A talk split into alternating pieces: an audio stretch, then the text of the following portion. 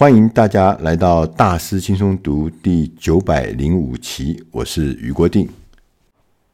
今天我们为大家选读的这本书呢，是一位非常有名的畅销书的作家《富爸爸穷爸爸》的作者，他出的第二本书。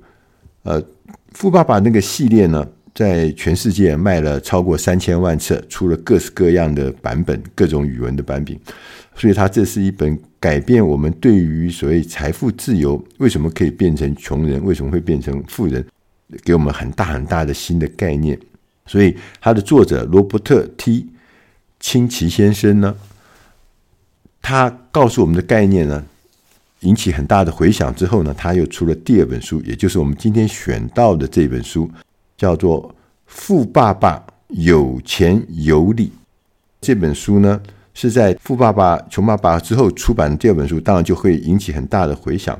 那这本书呢，就第二本书呢，它最重要的是要要进一步说明呢，他对于现金流的象限的看法。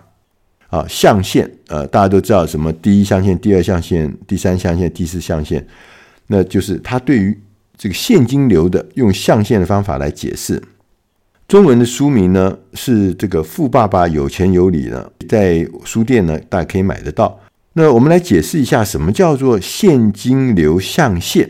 作者呢，清崎先生就是将这个我们的收入啊，帮我们的收入啊，可以用象限的概念分成四个四种方式，收入来源是四种方式。这四个象限呢，大家可能有印象，就是画一个十字，然后一二三四啊，四格嘛，哈。我们现在来解释一下它的这个四种方法是什么。我们看看这个象限呢，分左侧跟右侧。左侧呢有上跟下。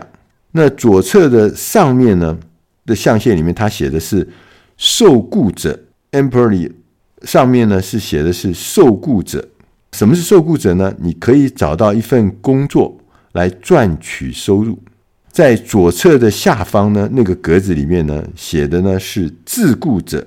凭自己的专业能力来赚取收入或是佣金，在这个象限图的右侧也有两个象限，上面的呢是企业主，企业主呢就是建立或者是拥有某一个商业系统，让其他人为你工作。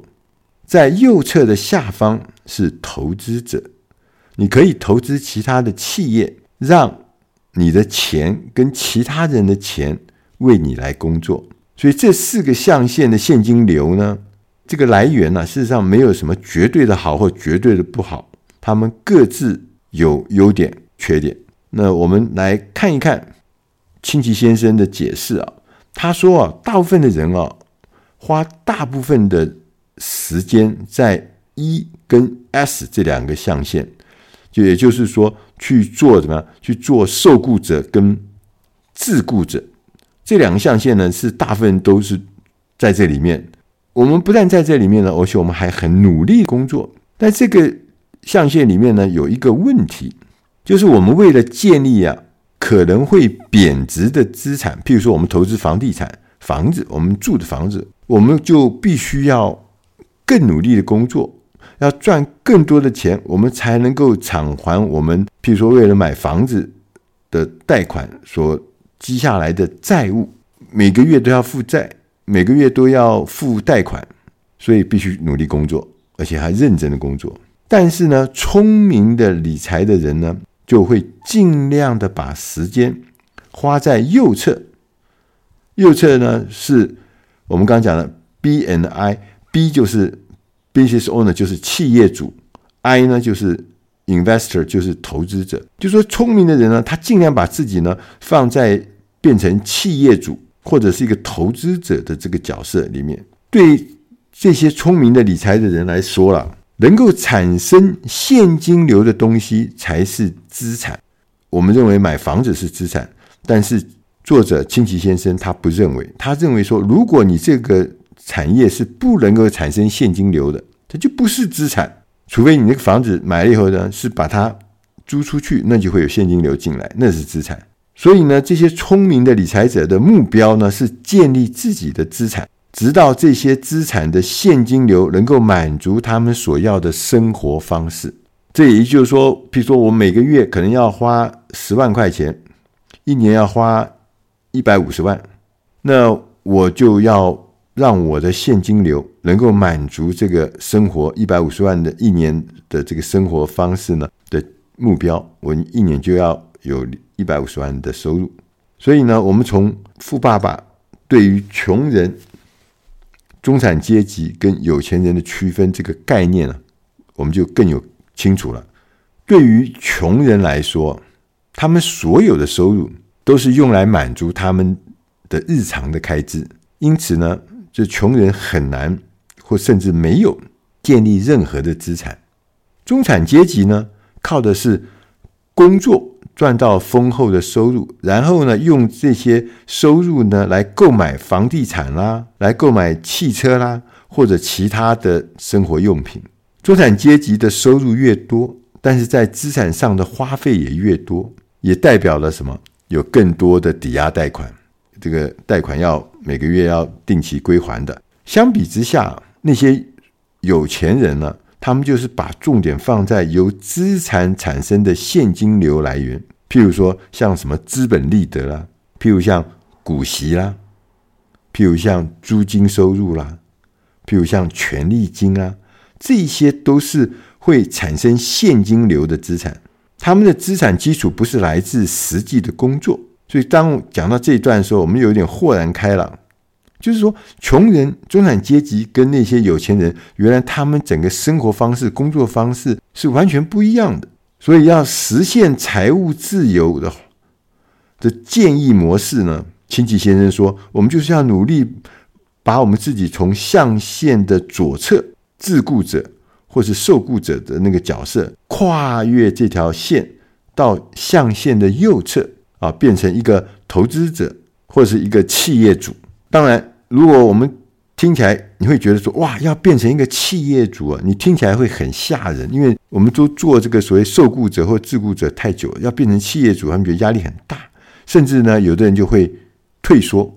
作者认为有三个方法，这是可得的做法。我们可以来看看，作者说呢，第一个，我们可以创办一家公司，自己建立系统，聘雇员工为你来工作。第二种方法就是，你也可以买特许的经营权，使用别人的系统，再把合适的人安置到合适的位置，为你的系统工作。比如说，你去加盟，这就是特许经营权。第三种呢，是你也可以加入多层式的传销或是网络行销。那这些进入的门槛是比较低的，尤其是网络行销很容易进去。但是呢，你必须投入大量的时间建立你自己的组织。这个重点呢，就是要提供的产品必须你自己是真正认识它、自己真正会使用的东西，千万不要去贩卖。或者是呃，提供一个你完全陌生的或者你不熟练的东西，所以你一定要真正会使用的东西。如果不是，千万不要参与其中。作者呢，清崎先生呢，特别说，我们要成为一个投资者，我们要小心，不要呢成为那种只想一次命中的聪明投资者。我就常常犯这样错误，就是我们每一次投资的时候。我都觉得这一次啊，一定会怎么样？会大中，一定会大红，一定会赚大钱。这叫一次命中的聪明投资者。这一类的投资者通常很聪明，他们在自己的专业领域拥有专业技能，但是呢，他们没有投资方面的专业知识。结果呢，可能会有一些现象出来了。第一个是他们可能把一切呢都交给了专业的顾问。或者是他们可能愤世嫉俗般的呢，特别呢会研究事情出错的原因，这是他们的特征。第三个呢是有的人会把谨慎抛到九霄云外，不谨慎嘛，所以什么事情都去掺一咖掺一脚。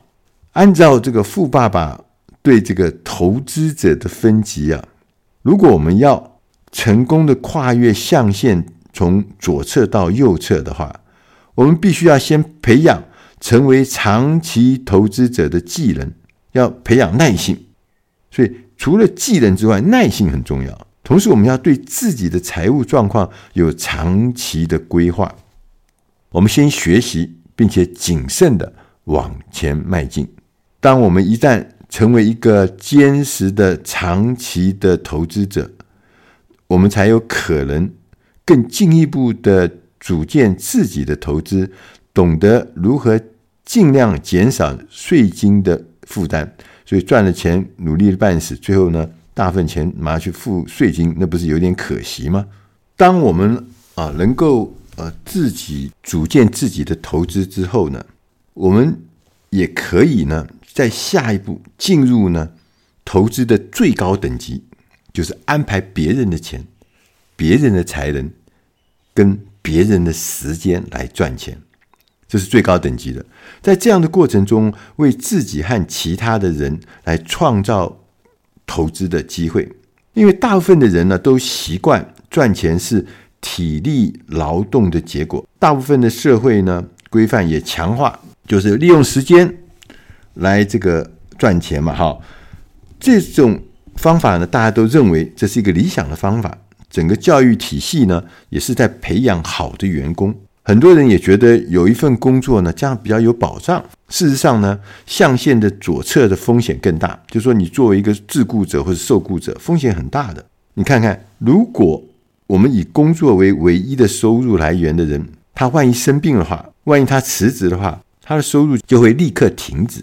所以，象限右侧的人，他们知道如何阅读和使用数字，形成自己的观点。大多数的这种左侧工作者啊，他们是做不到这一点。他们不会阅读和使用数字，因此呢，他们只能盲目的接受别人的意见，这是很危险的。所以呢，我们要从左侧的象限转到右侧的象限，我们必须要注意几件事情。第一个是一象限的人。也就是说，受雇者的人，你必须要开发或提升他的情商和财务的智商，来满足我们内在对安全感的需要。如果我们是自雇者 S 象限的人，我们就必须要消除我们对于完美主义的偏好和凡事要亲力亲为的倾向，对吧？不能忍受说人家来帮我做，或者人家做不好。同样的。这样也可以透过提升情商和财务智商来实现。为了训练我们的大脑，看清楚金钱的本质，金钱的本质这很重要。作者呢就建议我们，他说我们要学会使用那些日复一日与金钱打交道的人使用的词汇、使用的数字，要密切的熟悉这些术语。就每天跟金钱打交道的人，他们在讲什么话？他们在关心什么数字？我们要了解他们用的术语是什么，我们要密切熟悉。第二件事情呢，是要学会区分什么是真正的风险。我们常常会接受到一些错误的建议，这些错误建议是有风险的。把钱投入你了解的投资才是低风险的。换句话说呢？就是我们如果投到了我们不了解的投资项目里面，那是很大的风险。第三个呢，是学习如何让数字说话。我们要培养长期跟数字打交道的能力，而且甚至把它变成一种本能。仅仅是这个简单的习惯呢，其实就能够帮助我们比其他许多的人更了解金钱。第四项呢，是说每当我们想到资产跟负债的时候，我们要非常的清楚，某样东西对谁是资产，对谁却是负债。他就举个例子，譬如说，有抵押贷款的房子，对贷款的银行来讲，这是资产啊，因为客人会每个月要交这个贷款嘛，所以有现金流。但对于抵押贷款的人来说，他要付贷款，这是他的负债。所以，每当你考虑一项金融交易的时候，一定要画出资产负债表，并且要弄清楚谁会得到好处。第五个项目呢，是说要牢记商业的游戏的目的是让人们欠你钱，让人们欠你钱，这跟我们过去想的都不太一样哈。如果我们不明白这个简单的规则，我们会发现自己到处欠债，买车子。买房子啊，出国旅游，什么到处都在欠债。如果说我们不知道这个规则，那影响可大的。第六项呢，在我们承担任何债务或风险的时候，你要确定你是为了获得报酬而这样做，否则不要做。第七个，始终将财务事实与意见呢分开清楚，事实跟意见要分开。如果呢，我们能够用数字来验证某一件事情，那它就是一个事实，其他的都是意见，意见是听听的。事实是真实存在，在一个自由的社会里面，每个人都可以决定他们想在象限的哪一边生活。但是呢，看清楚这个世界的运作方式，你的世界可能可以变得完全不一样。这是作者呢，清崎先生在最后给我们大家的一个建议。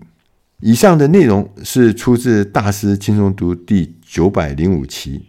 富爸爸有钱有理，也是《富爸爸穷爸爸》的作者罗伯特 ·T· 清崎先生所写的第二本书。希望对你的生活上，或者是对你的财务状况，或者是对你的人生目标呢，都能提供具体的帮忙。我是余国定，谢谢大家收听，我们下集再会。